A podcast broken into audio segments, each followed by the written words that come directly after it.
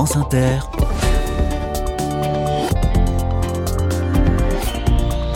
Dorothée Barba.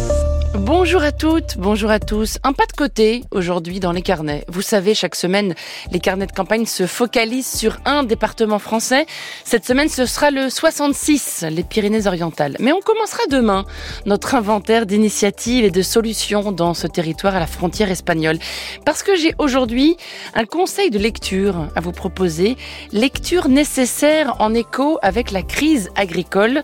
Une bande dessinée lue et approuvée par les carnets. Soyez les bienvenus. Carnet de campagne, le journal des solutions. Et j'ai le plaisir d'accueillir à nouveau Marie Branche dans les carnets. Bon, c'est un surnom, mais ça lui va bien. Bonjour Marie-France Barrier. Bonjour Dorothée. Marie Branche vous va bien, en effet, parce que les arbres sont un peu votre obsession. Vous êtes la fondatrice de l'association des enfants et des arbres qui fait planter des arbres par des élèves sur des parcelles agricoles. Votre association accompagne la transition écologique du monde paysan. On en parlait l'an dernier dans cette émission. Et je vous rappelle aujourd'hui, Marie-France, pour parler du moral agricole, si je puis dire, parce que vous avez publié récemment une bande dessinée qui donne la parole à des paysans. Elle s'appelle Le Chant des possibles aux éditions Les Escales Steinkiss, une BD fabriquée à six mains avec Céline Gandner et Marie Jaffredo. Alors je dois préciser que vous étiez auparavant réalisatrice de documentaires pour la télévision. Cette bande dessinée, c'est un peu le, making-of de l'un de vos films. Hein. Vous racontez vos rencontres avec des paysans et paysannes à contre-courant. Est-ce que le terme est juste? Alors je ne sais pas si c'est contre-courant, en tout cas c'est euh, un chemin buissonnier, c'est euh, des chemins alternatifs, des propositions qui essaient de dire que bah, il y a peut-être un contre-champ à la crise agricole et qu'on peut envisager euh, d'autres pratiques.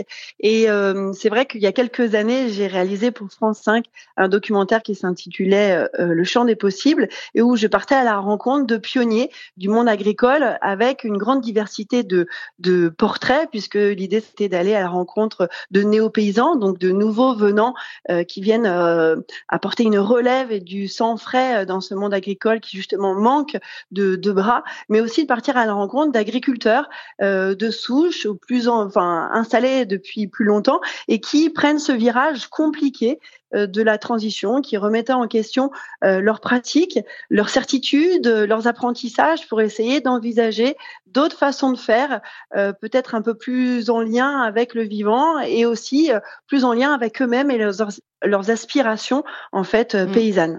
On rencontre en effet dans votre bande dessinée un producteur de céréales en Normandie, un éleveur de vaches laitières dans la Sarthe, un couple de viticulteurs en Gironde ou encore une ferme collective dans le Limousin.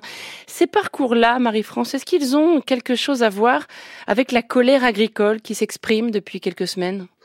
Bah euh, oui, euh, la, plupart. C'est vrai que notamment euh, le portrait de cet éleveur laitier illustre assez bien ce ressenti d'un monde agricole qui se sent parfois lui-même pris comme la vache à lait d'une industrie ou de, de, toute une économie périphérique en fait qui va se nourrir sur le dos des agriculteurs et donc notamment sur le parcours de cet éleveur qui avait touché le burn-out et en fait le désamour de son métier parce que acculé de dettes à devoir euh, euh, payer beaucoup pour payer du soja, du maïs qui venait, enfin un soja qui venait euh, de l'autre bout de la planète, maïs qu'il fallait euh, irriguer. Et en fait il était comme prisonnier de son métier.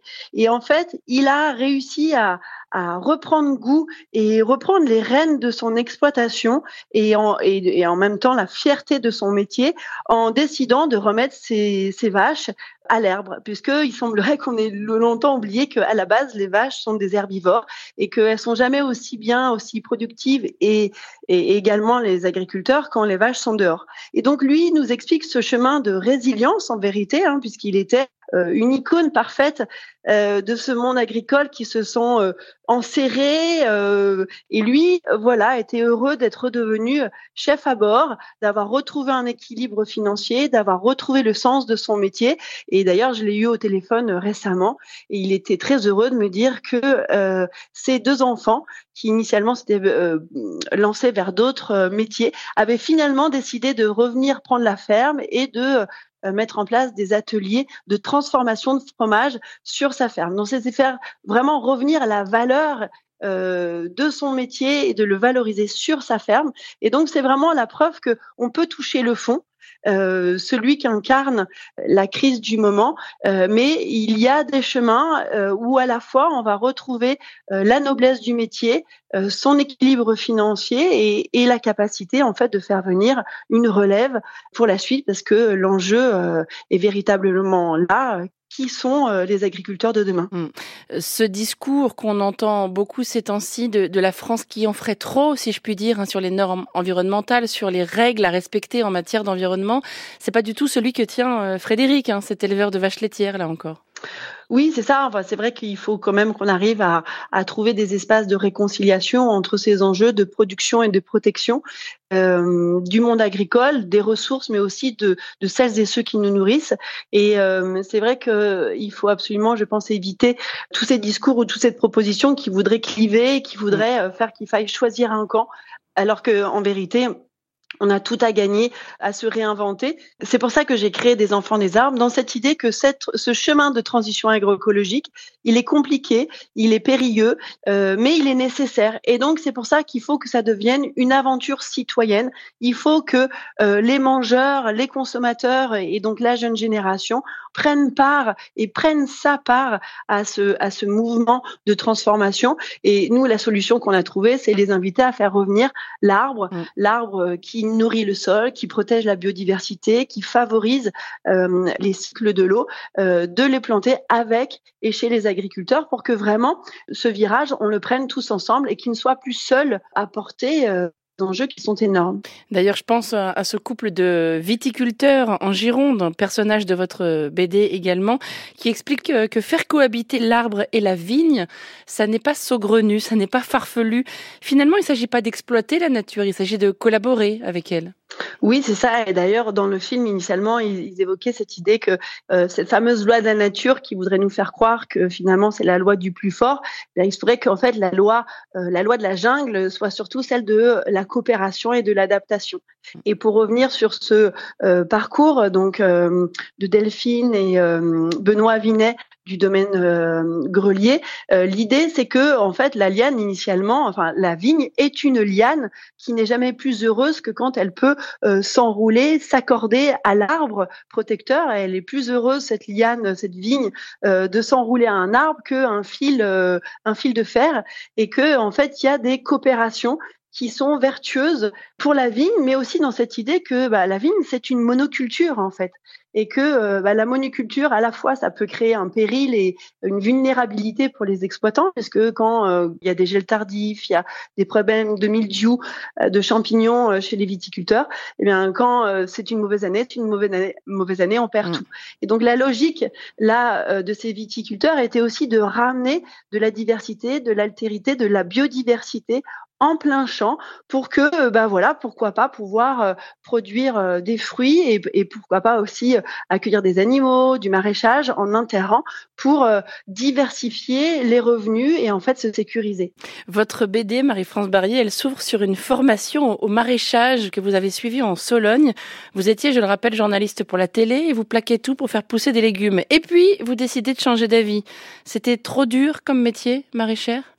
Oui, en fait, j'ai en faisant cette formation, c'est que j'ai eu moi-même cet appel. En fait, j'avais cette euh, cette urgence de me raccorder euh, à l'essentiel, au vital, c'est-à-dire au sol et à celles et ceux qui euh, le travaillent. Et donc, j'ai eu cet appel et en en allant m'immerger, eh bien, j'ai compris que finalement ma place serait sans doute plus relayer, de, de continuer ce chemin d'écoute, de mise en lumière et de valorisation des agriculteurs mm. et des alternatives qui peuvent s'ouvrir que devenir moi-même euh, maraîchère. Mais bon, la vie est longue, on ne sait jamais. en fait, la transition agroécologique, il y a moult espaces pour y participer. En fait, euh, bien sûr, il y a euh, faire venir une relève paysanne, maraîchère et agricole, mais finalement, dans la façon de, de participer à cet élan, eh bien, euh, je pense que chacun peut trouver son angle. Alors, mmh. ça peut être en, en cuisinant mieux, en, en, en s'attardant à faire ses, ses, ses, courses avec vigilance, avec cœur et avec en, se questionnant toujours d'où ça vient, qui produit dans quel état de santé morale et financière se trouvent celles et ceux qui font que je mange aujourd'hui. Et donc, voilà, l'espace pour prendre sa place est, vaste. Votre créneau à vous, c'est aussi de planter des arbres. Hein. Je rappelle que l'association des enfants et des arbres implique les, les élèves des écoles euh, dans cette transition agroécologique. Vous avez planté combien d'arbres pour l'instant? Alors l'association est née euh, il y a maintenant quatre ans et donc on est en plein cœur là de, de, notre quatrième saison de plantation dite scolaire et solidaire. Et on pense qu'on aura planté euh, avec la, la, connivence de 14 000 euh, écoliers et collégiens l'équivalent de 90 000 arbres à la fin de la saison. Avec cette idée que là on est sur l'arbre qui donc l'arbre paysan champêtre donc l'arbre que l'on met en bord de parcelle avec les haies bocagères qui font office un peu de membrane protectrice des parcelles mais aussi notre idée de déployer l'agroforesterie. Donc c'est vraiment un dispositif qui concilie, réconcilie culture, élevage, euh, vigne et arbre. Mais dans notre dynamique, c'est vrai que l'arbre, eh bien, euh, on le voit aussi comme un trait d'union parce que c'est ce qu'il est entre les énergies telluriques et, euh, et, et cosmiques. Mais c'est aussi un trait d'union entre les générations et entre les humains d'un même territoire. Il faut qu'on se tende la branche les uns les autres. Et donc, c'est une façon d'amener un remède à un des, des, des, des mots que nous crie le monde agricole là, c'est son sentiment d'isolement, d'être non compris, d'être non considéré. Et donc, à travers cette dynamique, on veut créer du lien entre des voisins, entre euh, les producteurs et la jeune génération de mangeurs du coin, euh, les faire se rencontrer, les faire coopérer et juste prendre le temps d'écouter quels sont les enjeux, les difficultés, les visions de nos voisins qui nous nourrissent. Et donc, pour nous, l'arbre, il a une vertu euh, agronomique, il va avoir une vertu pédagogique parce que on, développe avec les enseignants tout un volet pédagogique, mais il a une vertu sociale de nous mettre en lien l'arbre, euh, je dirais fédérateur, euh, l'arbre à palabre. Eh bien, cette vertu un peu symbolique, euh, elle est tout aussi importante pour nous. Une citation d'Oscar Wilde en conclusion de votre bande dessinée. Il faut avoir des rêves suffisamment grands pour être sûr de ne pas les perdre de vue en cours de route. Vous ne les perdez pas de vue, les vôtres non, parce qu'ils sont vraiment immenses. Euh, il nous faudrait planter 25 000 kilomètres de haies d'ici 2050. Ce sont euh, le, résultat des accords de Paris. Et donc, euh, voilà, la, tâche est immense. mais en revanche, je, crois que en ayant le cap tous sur une vision que l'on rêverait d'un avenir fertile, solidaire, avec d'abondance partagée, ben, je crois que si on, on se campe tous à un rêve en partage, on a des grandes chances de le voir un jour s'enraciner et euh, de se voir déployer et partager ses fruits avec le plus grand nombre. Le chant des possibles, c'est le nom de cette euh, bande dessinée, signée Marie-France Barrier, Céline Gandner et Marie Jaffredo, publiée aux éditions Les Escales Steinkiss. Merci beaucoup Marie-France. Merci beaucoup Dorothée, à bientôt. À bientôt, au revoir.